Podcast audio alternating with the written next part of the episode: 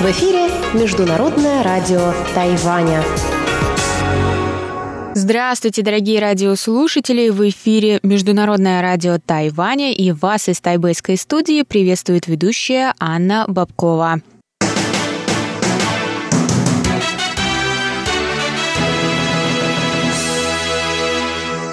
Сегодня пятница, 1 февраля, и мы начинаем наш эфир с выпуска главных новостей сегодняшнего дня. Далее вас ждут тематические передачи пятницы. Если вы слушаете нас на частоте 5900 кГц, то вы прослушаете передачу «Азия в современном мире» с Андреем Солодовым, а если вы слушаете нас на частоте 9590 кГц, Тогда для вас также дополнительно прозвучат передачи «Экскурсия на Формозу» и «Ностальгия». Если вы пропустили какие-то передачи, то заходите к нам на сайт ru.rti.org.tw. Там вы можете прослушать любые передачи в любое удобное для вас время, в том числе и новостные выпуски, и выпуски воскресного шоу, где мы вместе с ведущими обсуждаем разные темы из жизни Тайваня и многое другое. А мы переходим к выпуску новостей.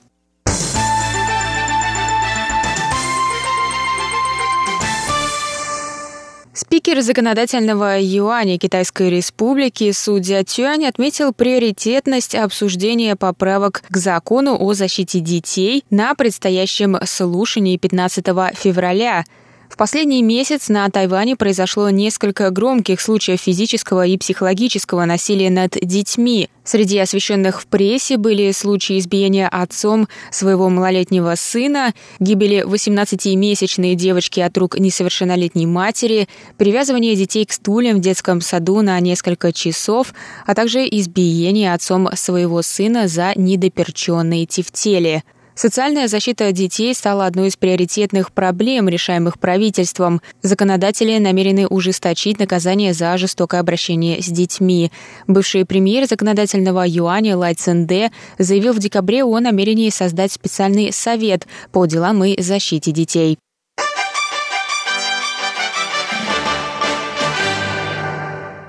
Церемония награждения иностранных послов культуры 2018 года состоялась 31 января в Тайбэе. Послами культуры в этом году стали иностранные студенты, приехавшие на Тайвань изучать китайский язык и желающие рассказать о культуре своей родной страны тайваньским школьникам. В этот раз из 108 претендентов было выбрано 15 послов, которые отправились в школы по всему острову, чтобы поближе познакомиться с местными обычаями и рассказать ученикам о культурах своих стран.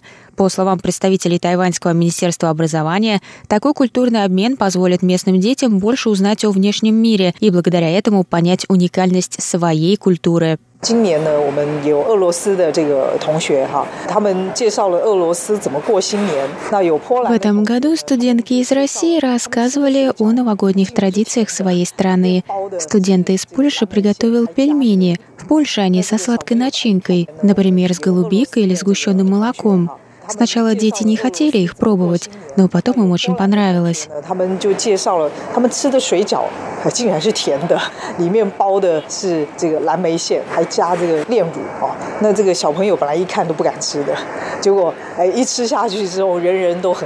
Сказала директор фонда Гуаньда, организатора программы послов культуры.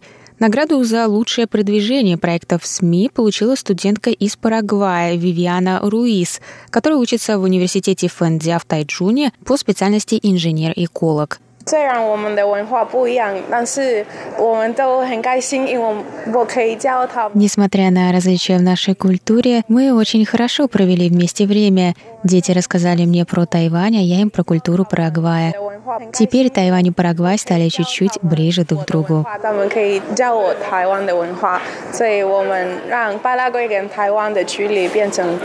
Сказала Вивиана. Три студентки из Томского государственного университета, которые приехали по обмену в Тамканский университет, представили культуру России в школах Хуаляня, Тайдуна и Наньтоу. Самой интересной темой для детей было, что такое русская зима. Я прикрепила много фотографий, рассказала о том, чем обычно дети занимаются на зимних каникулах. Они были так впечатлены, и у них горели глаза. Это, этот опыт просто не забываем. Такие мероприятия стоит проводить хотя бы для того, чтобы видеть реакцию детей. Потом в конце мы все вместе вырезали снежинки из бумаги, объемные, красивые, для того, чтобы показать, как мы обычно украшаем елки или комнаты, или что мы делаем на уроках труда в русских школах. Сказала студентка из Томска Маргарита.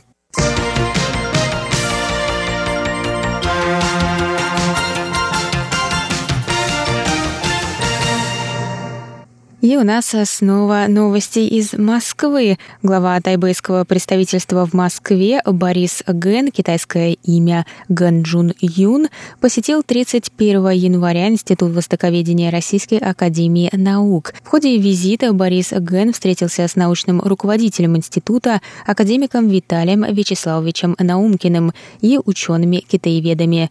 Во время беседы с главой тайваньского представительства академик Наумкин рассказал о деятельности и истории института, вспомнил свои визиты на Тайвань и предложил активизировать двустороннее сотрудничество в области науки, культуры и образования.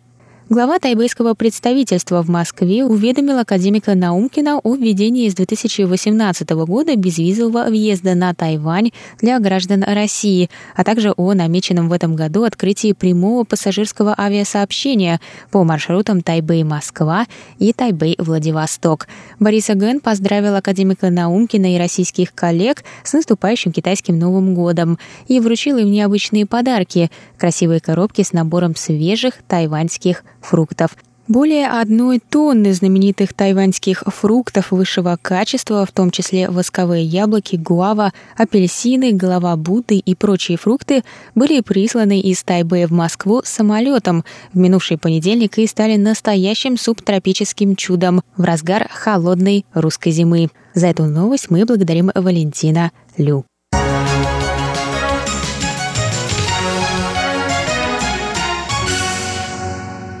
Тайваньские синоптики сообщили о потеплении в период предстоящих новогодних праздников. У многих жителей острова девятидневные выходные начнутся уже в эту субботу. Холодная воздушная масса, опустившаяся на Тайвань в пятницу, ослабнет в субботу, и в последующие дни температура воздуха повысится.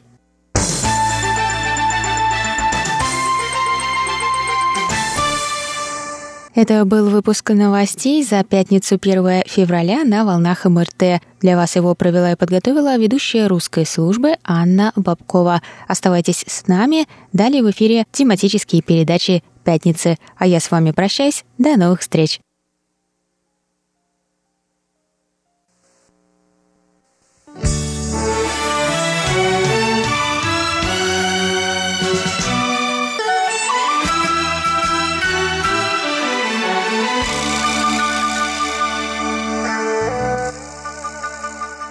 Здравствуйте, дорогие слушатели Международного радио Тайваня. В эфире еженедельная передача из рубрики «Азия в современном мире». У микрофона ведущий передачи Андрей Солодов. После смерти первого президента Узбекистана Ислама Каримова казалось, что эта страна переживает второе рождение – Местные новости теперь повествуют о преобразованиях и либеральных реформах, за которые взялся новый глава государства Шавкат Мерзиеев. Однако, как отмечают многие наблюдатели, это, скорее всего, лишь видимость, а на самом деле Узбекистан стоит на пороге перехода к новому авторитаризму, на этот раз связанному с именем нового президента. Итак, давайте поговорим об этом. А передачу я решил назвать так. «Авторитаризм неистребим».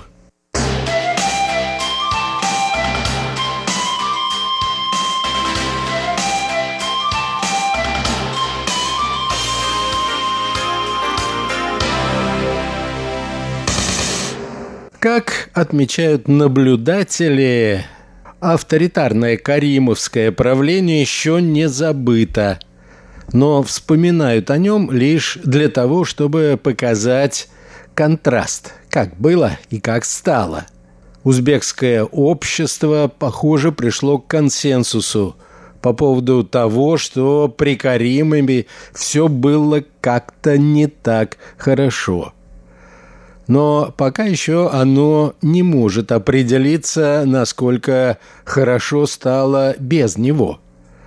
А новый президент, желая выйти из тени своего великого, так сказать, предшественника и преодолеть его культ личности, выбирает сходные средства, которые Каримов использовал в борьбе с советским наследием. В прошедшем декабре исполнилось ровно два года с момента, как Шавкат Мерзиеев занял пост президента Узбекистана. За это время он всеми силами пытался изменить восприятие республики, которая теперь все больше ассоциируется с либеральными реформами и открытостью власти – для этого новый глава государства первым делом обновил команду, избавившись от ставленников Каримова.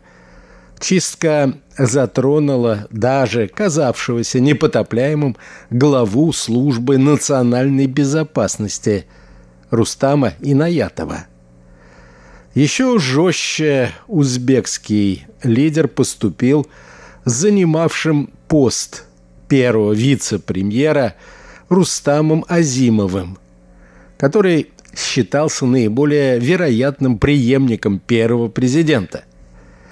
Мерзияев раскритиковал его за неэффективную работу и лишил всех государственных должностей. Избавился президент и от главного архаизма каримовского наследия – черного рынка валюты. Финансовая система Узбекистана много лет имела три курса национальной валюты по отношению к доллару. Государственный, биржевой и курс черного рынка, которые устанавливали по указанию сверху так называемые рыночные спекулянты. Чем они руководствовались повышая или понижая курс узбекской валюты сумма, до конца не понимал никто. Ясно было только одно. Кто-то давал указания на повышение или понижение курса узбекской валюты.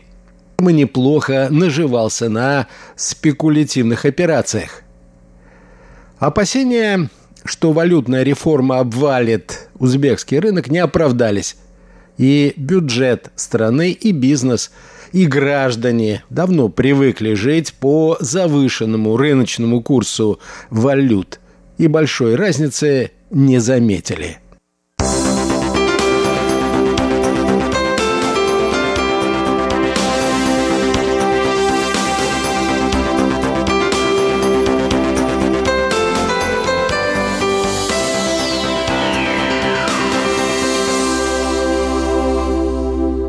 Относительный успех валютной реформы вдохновил новое руководство Узбекистана приступить к налоговой, судебно-правовой, сельскохозяйственной, административной, кадровой и образовательной реформам. В настоящее время все они пока далеки от завершения. Однако цель главы государства очевидна – и состоит в обновлении всей системы государственного устройства. После событий в узбекском городе Андижан в мае 2005 года, когда власти расстреляли антиправительственную демонстрацию, Ташкент оказался под санкциями США и Евросоюза. Западные страны предпочитали дистанцироваться от каримовского режима. Все это время основными внешними партнерами республики оставались Россия, Китай и Южная Корея. Однако решительные шаги в сторону политической и экономической либерализации, похоже, заставили западных партнеров пересмотреть свои взгляды на отношения с Узбекистаном. Восстанавливать отношения пришлось не только с Западом, но и ближайшими соседями по региону – Таджикистаном и Киргизией. Долгое время узбекско-таджикский диалог не ладился из-за планов Душанбе построить Рагунскую ГЭС. Каримов был против, обосновывая это серьезными экологическими последствиями для Узбекистана. Неформальной причиной плохих отношений двух стран была личная неприязнь покойного узбекского лидера к таджикскому президенту Эмамали Рахмону. Недолюбливал Каримов и киргизское руководство, критикуя его за две допущенные оранжевые революции и спровоцированную в 2010 году резню узбеков в киргизском городе Ош. Новый же узбекский лидер провозгласил курс на сближение со всеми странами Центральной Азии, а успех его реформ – заставил поверить в них даже тех, кто горячо оплакивал первого президента и полагал, что без Каримова обещанное им великое будущее Узбекистана так и не придет. Теперь же узбекское общественное мнение все больше склоняется к тому, что не приди вовремя Мирзиеев, великое будущее – этого государства так и осталось бы праздной мечтой. Воодушевленные переменами граждане все чаще сравнивают нового президента с китайским реформатором Дэн Сяопином, которого в Китае и за рубежом называют главным архитектором китайского экономического чуда –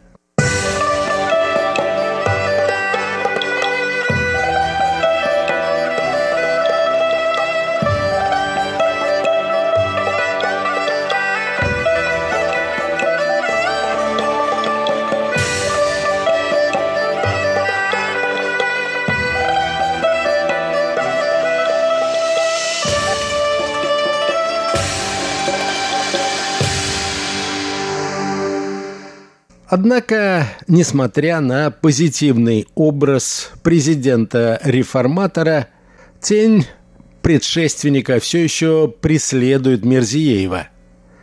За четверть века правления Каримова в Узбекистане выросло целое поколение граждан, которые верили в его несменяемость, а некоторые и в бессмертие. Это неудивительно – Вместе с грамотой школьники с первого класса постигали мудрые высказывания и афоризмы первого президента. В старших классах, а потом и вузах учащиеся переходили к изучению фундаментальных, в том числе и философских трудов Каримова. За годы своего правления он написал – ни много ни мало 30 томов. Экономика, политика, история, медицина, наука, сельское хозяйство, информационные нанотехнологии. Не было ни одной сферы, в которую не сделал бы основополагающий вклад лидер узбекской нации. Знание основных положении тридцатитомника было гарантией карьерного роста для чиновников. Чтобы претендовать на соискание ученой степени, предстояло сдать не только кандидатский минимум, но и экзамен на знание трудов президента. А в самой диссертации следовало беспрестанно ссылаться на высказывание Каримова. Отсутствие таких ссылок было серьезным основанием не признавать результаты научных исследований. Дело доходило даже до курьезов. Аспиранты и докторанты, которые защищались по медицине, тщетно пытались объяснить научному совету, что в трудах Каримова нет ничего. Про гинекологию, урологию, проктологию и целый ряд других медицинских специальностей. Однако эти доводы не признавались убедительными – Тогда соискатели шли на хитрости и приписывали Каримову нужные слова, которые он никогда не говорил и не писал, и таким образом ставили ссылку на одну из его работ. В большинстве случаев никто и не удосуживался проверить авторство мудрых высказываний. Зато все формальности были соблюдены.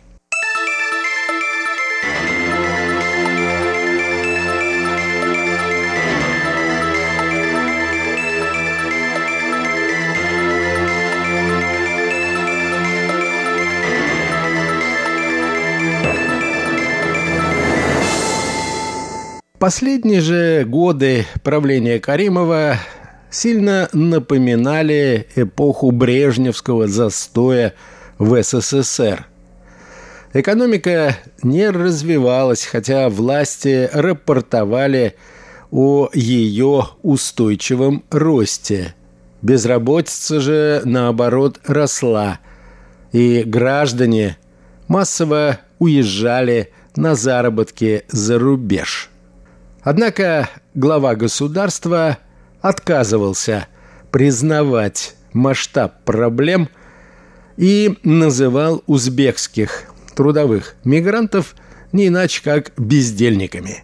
Каримов закрывал глаза и на махинации, которые за его спиной проводила любимая дочь Гульнара.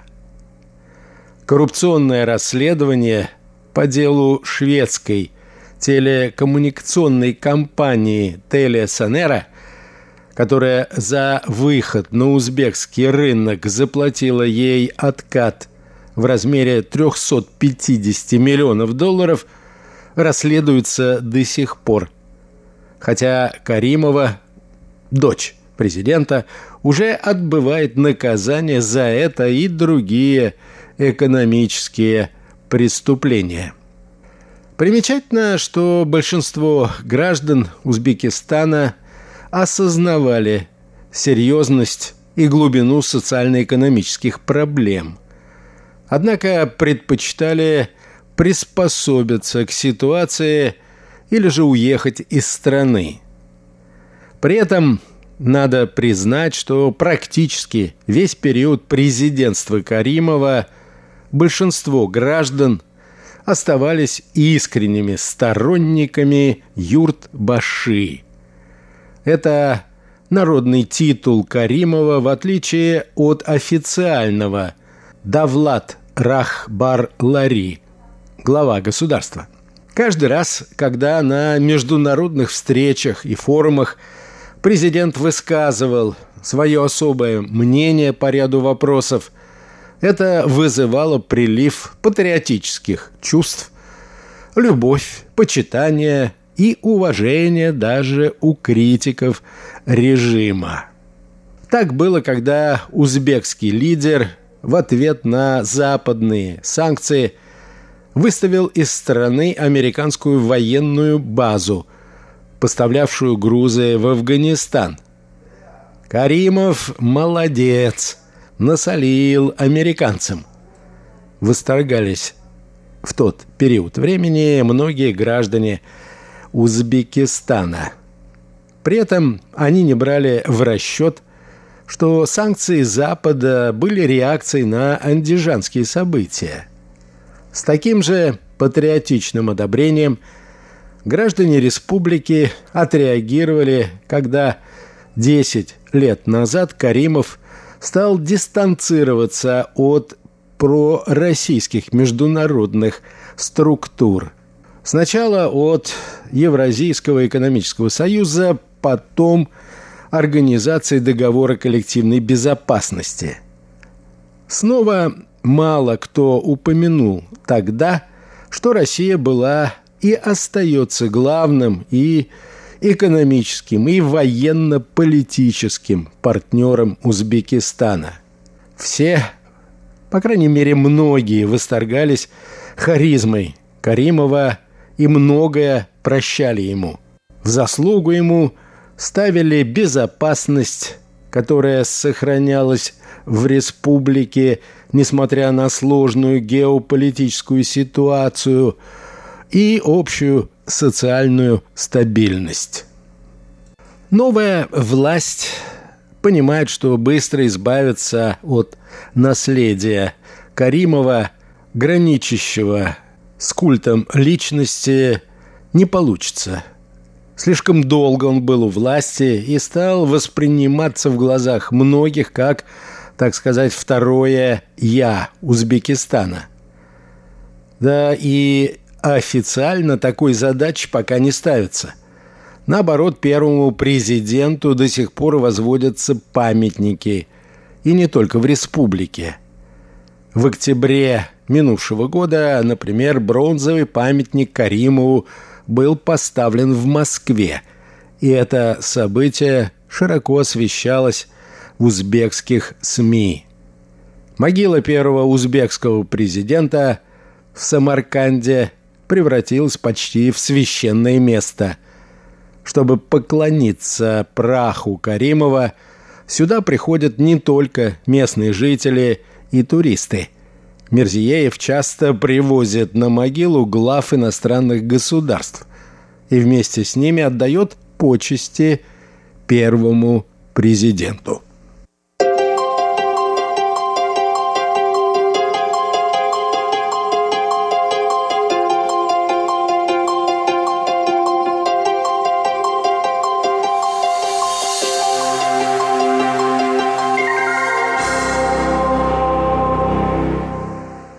На этом, дорогие друзья, позвольте мне завершить нашу очередную передачу. Ее подготовил и провел Андрей Солодов. Сегодня мы говорили об авторитаризме, который неистребим.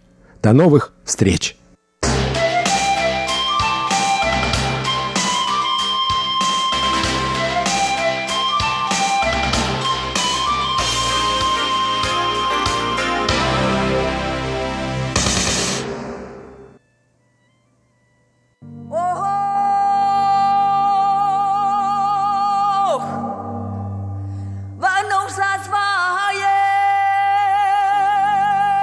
Экскурсия на Формозу. У микрофона Мария Ли. Здравствуйте, уважаемые друзья. Мы продолжаем знакомиться с первой главой книги Валентина Лю «Этнополитическая история Тайваня в мировой историографии с 17 по 21 века». Напомню, что первая глава посвящена изучению этнополитической истории Тайваня россиянами с 18 по 21 века.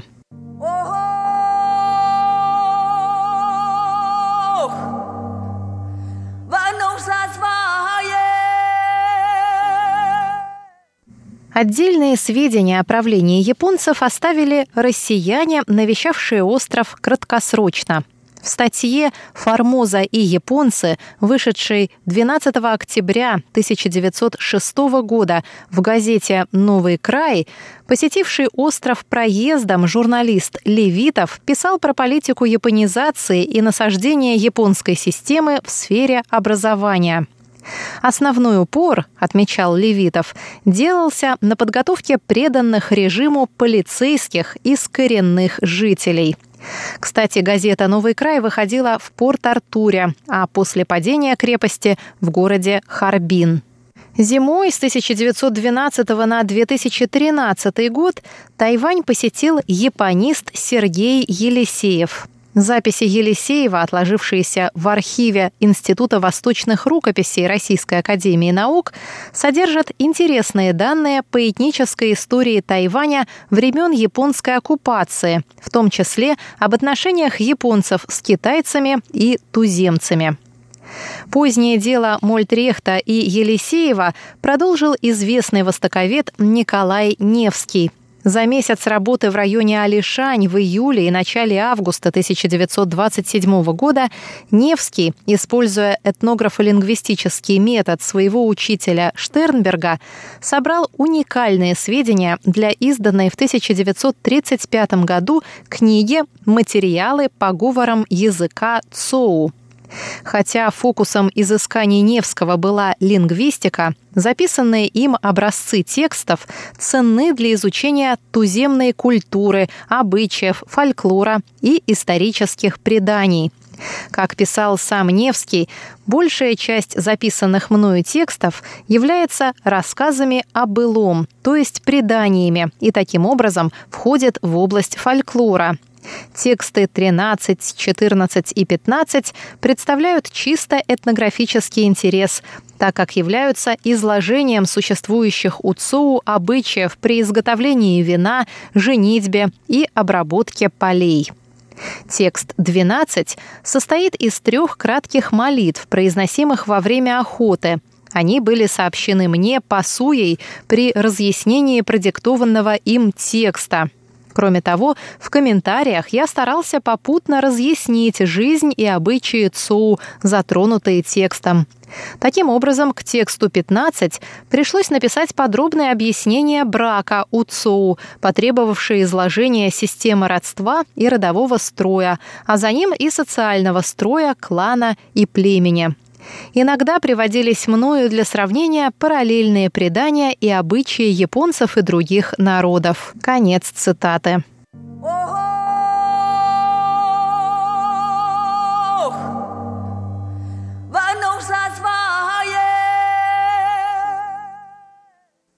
Собранные Невским тексты являются уникальным научным источником. Но, как и у Мольтрехта, многие его известия носят вторичный характер. Как указывает сам автор, далее цитата, «большинство фактического материала для фольклорных и этнографических примечаний мною было заимствовано из книг японских исследователей Саяма и Кодзима».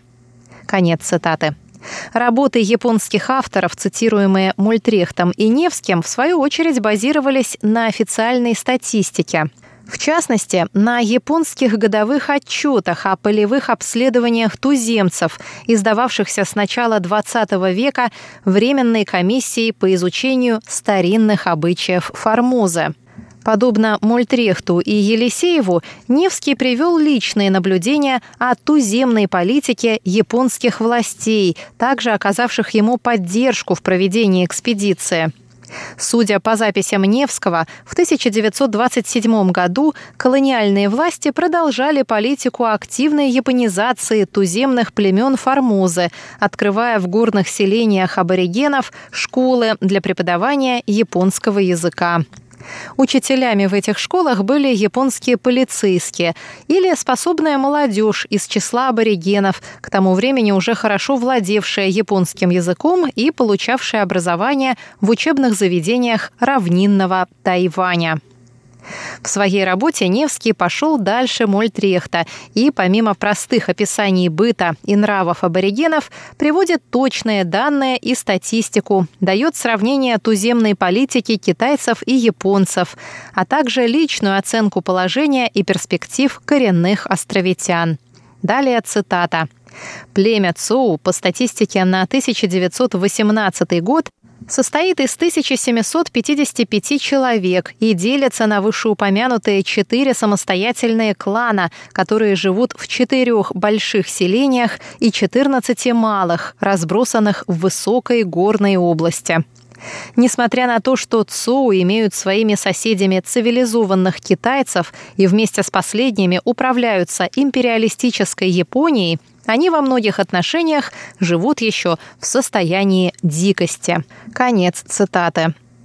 Отдавая дань идеологии и словесным клише своего времени, Невский пишет в предисловии. Далее цитата.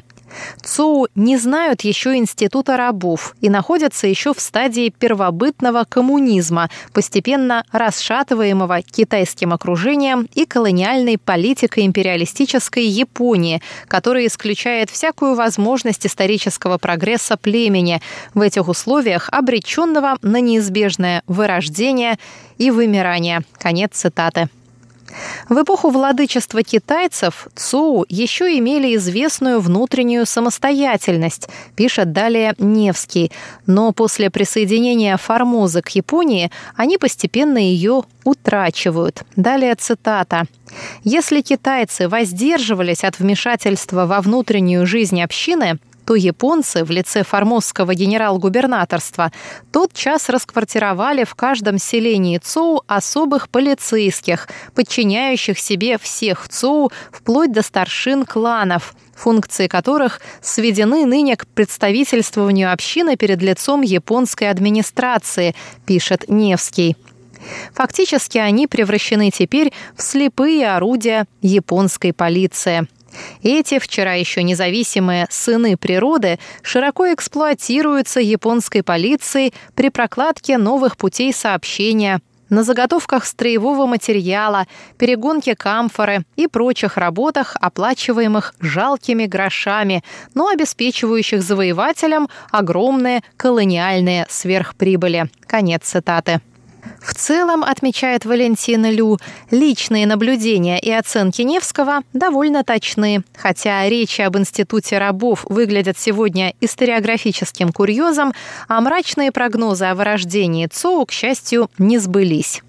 Поскольку колониальная политика Японии не пережила крах метрополии в 1945 году, исчезли и шансы проверить, действительно ли эта политика исключает всякую возможность исторического прогресса племени, обреченного на неизбежное вырождение и вымирание. К тому же за полвека правления на острове японцы превзошли цинский Китай не только в плане эффективной эксплуатации – форсированной оккультурации и ассимиляции, но также в плане научного изучения культуры и образа жизни туземцев.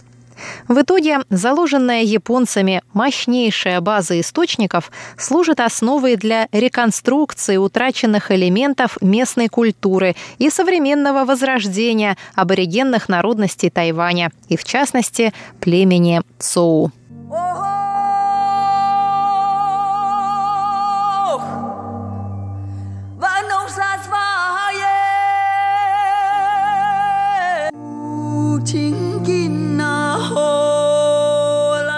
Дорогие друзья, на этом наша сегодняшняя рубрика «Экскурсия на Формозу» подходит к концу. С вами была Мария Ли. Всего вам доброго.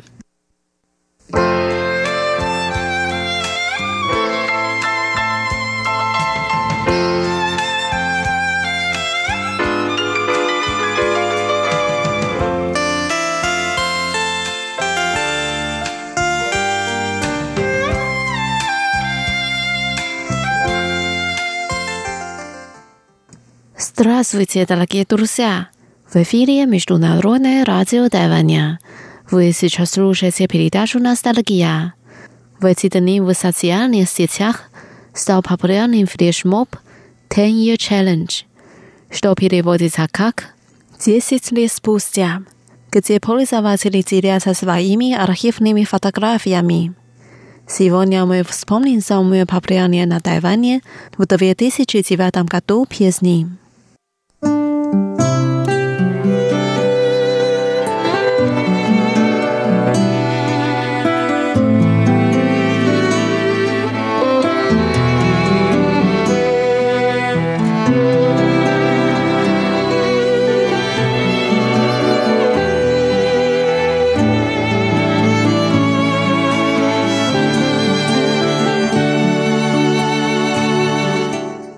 Pierwsza piesnia nazywa się называется «Чин-гэ» – песня о любви. Поет певица Лян Джинру. В песне так поется «К счастью, у меня есть моя следующая песня о любви. Жизнь, как тихая река, сейчас навсегда».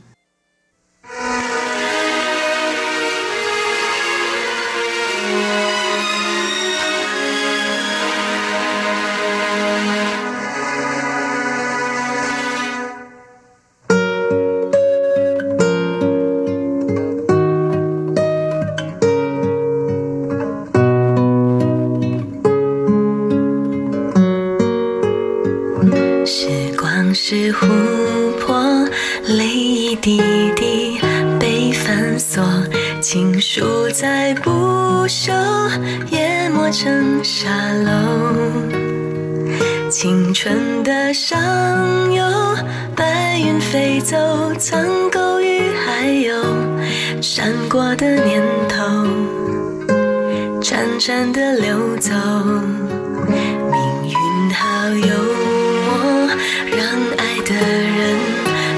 沉默，一整个宇宙换一颗红豆，回忆如困兽，寂寞太久而渐渐温柔，放开了拳头，反而更自由，慢动作缱绻胶卷，冲破默片定。一瞬间，我们在告别的演唱会说好不再见。你写给我我的第一首歌，你和我十指紧扣，默写前奏。可是那然后呢？还好我有我这一首情歌，轻轻的。着笑着，我。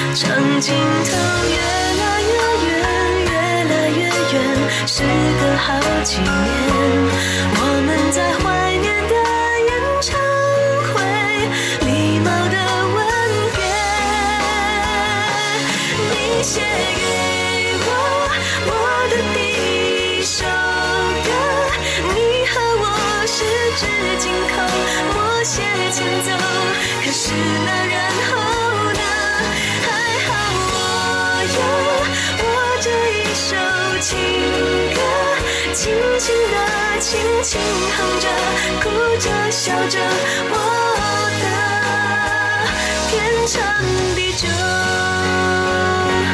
陪我唱歌，轻唱你的情歌，舍不得短短副歌，心还热着，也该告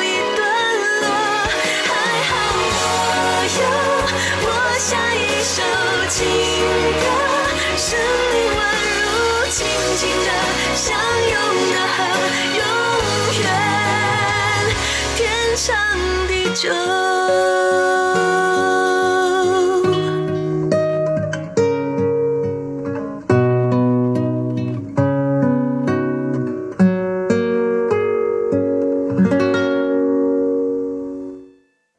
Вторая песня 关于小熊阿米什 ке песню поет певец 蛋堡。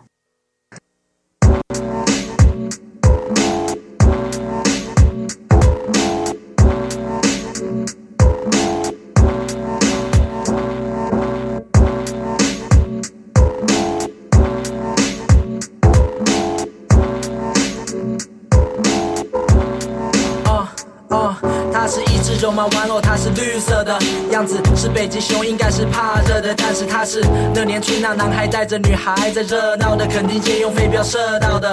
他们合照了几张在星巴克，身上穿着鲜艳的扶桑花色。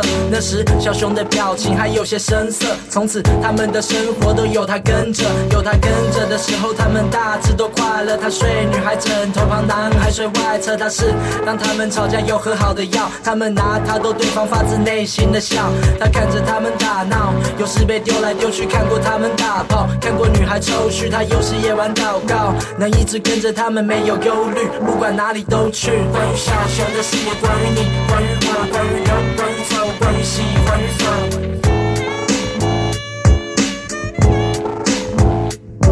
关于小熊的事业，关于你，关于我，关于有，关于错，关于喜，关于错。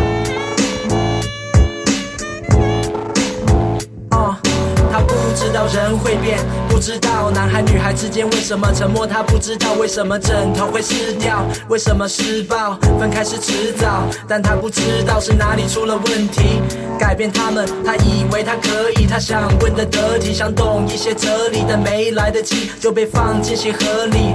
在那里面有他们写的信、他们的相片、电影的票根之类的纪念。男孩曾带她去旅行，带给女孩的礼物也问过她的意见。他们的信每一字一句都甜，提到每段心情，还有常去的公园。看累了，小熊打了呵欠，沉睡在那小空间。那是个冬天。小熊的世界，关于你，关于我，关于有，关于错，关于喜，关于错。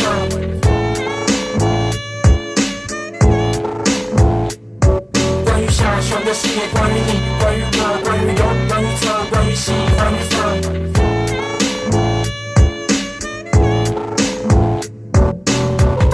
画面停在 old days，抱在一起，男孩回答 always。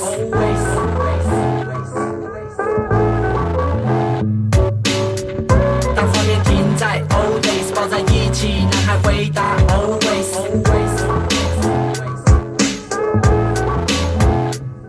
小熊没再醒来，没再被提起过，没再等到男孩陪着他们一起过。随着太阳起落了许多次，直到女孩自己做了许多事，直到女孩成为女人，经历更长的旅程，更温柔的眼神的鞋盒，偶尔又被打开，往事不断蒙太奇，小熊却仍旧静止在那里，它早被哭脏了，它从没洗过澡，肯定的热闹，从没再看到，从没跟着他们一起去远方，它的填充物是遗憾，笑脸是假装，但它代表那一段，它是那证明，它的故事直到一半，爱情还盛行在这世界上，尽管情书上的爱只剩字面上，却是它不变的愿望。小熊的世界，关于你，关于我，关于有，关于错，关于喜，关于错。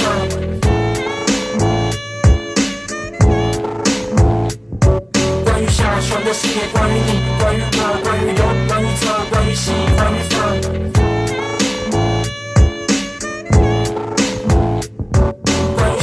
小熊的世界，关于你，关于我，关于有，关于错，关于喜，关于愁。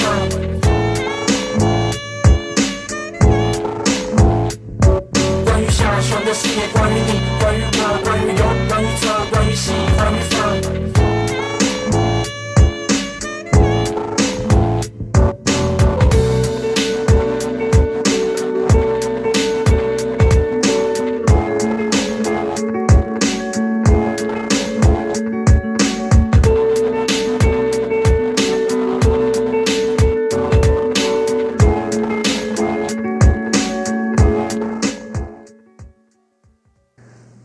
Дальше мы послушаем песню в исполнении певицы Лан Йоуши. Песня называется «Ми-ми. Секрет».《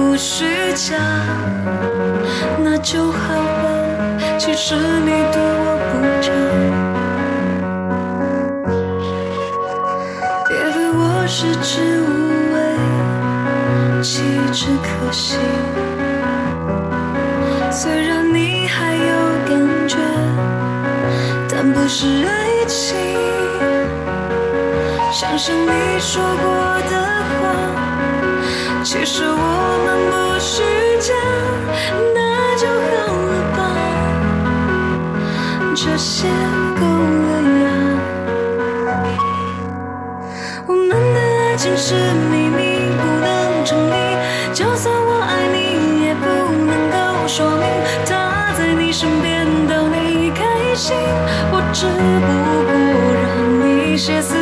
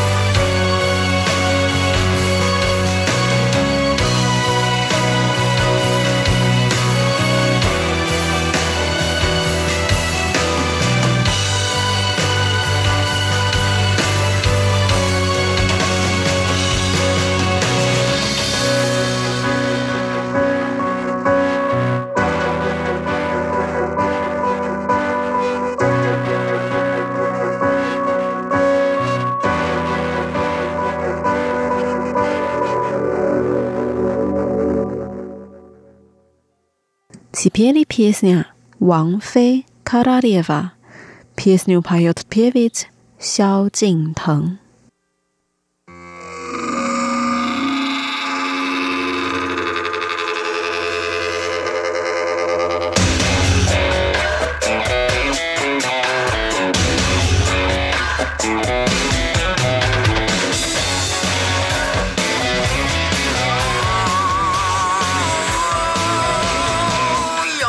空酒杯嘴唇上染着鲜血那不寻常的美难赦免的罪谁忠心的跟随充其量当个侍卫脚下踩着玫瑰回敬一个吻当安慰。可怜像春梦的教人们怎么沉眠，不知名的香水，窒息的唯美，锋利的高跟鞋，让多少心肠破碎，弯到一半的美，捍卫你的秘密花园。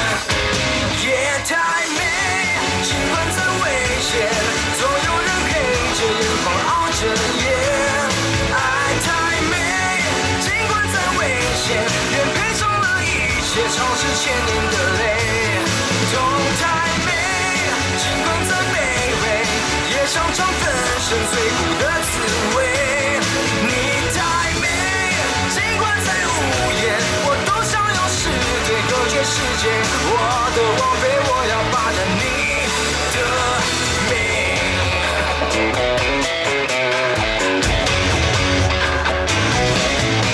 那最新的音乐听起来多么。是谁？靠近我一点点，是不一样的世界，安睡在我的肩，我用生命为你加冕。夜太美，尽管再危险，总有人黑着眼眶熬着夜。爱太美，尽管再危险，愿赔上了一切，超支千年的泪。痛太跟随孤单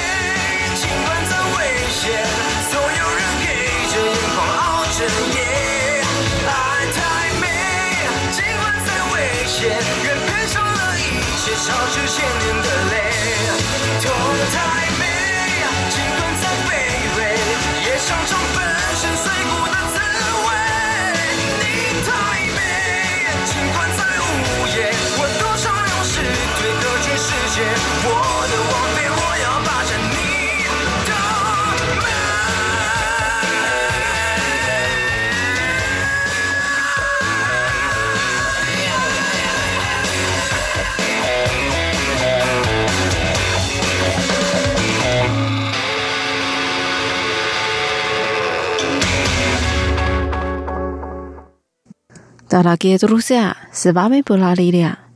Сегодня мы послушали песни, которые были популярны на Тайване 10 лет назад. До встречи через неделю. Желаю вам отличного дня. Пока.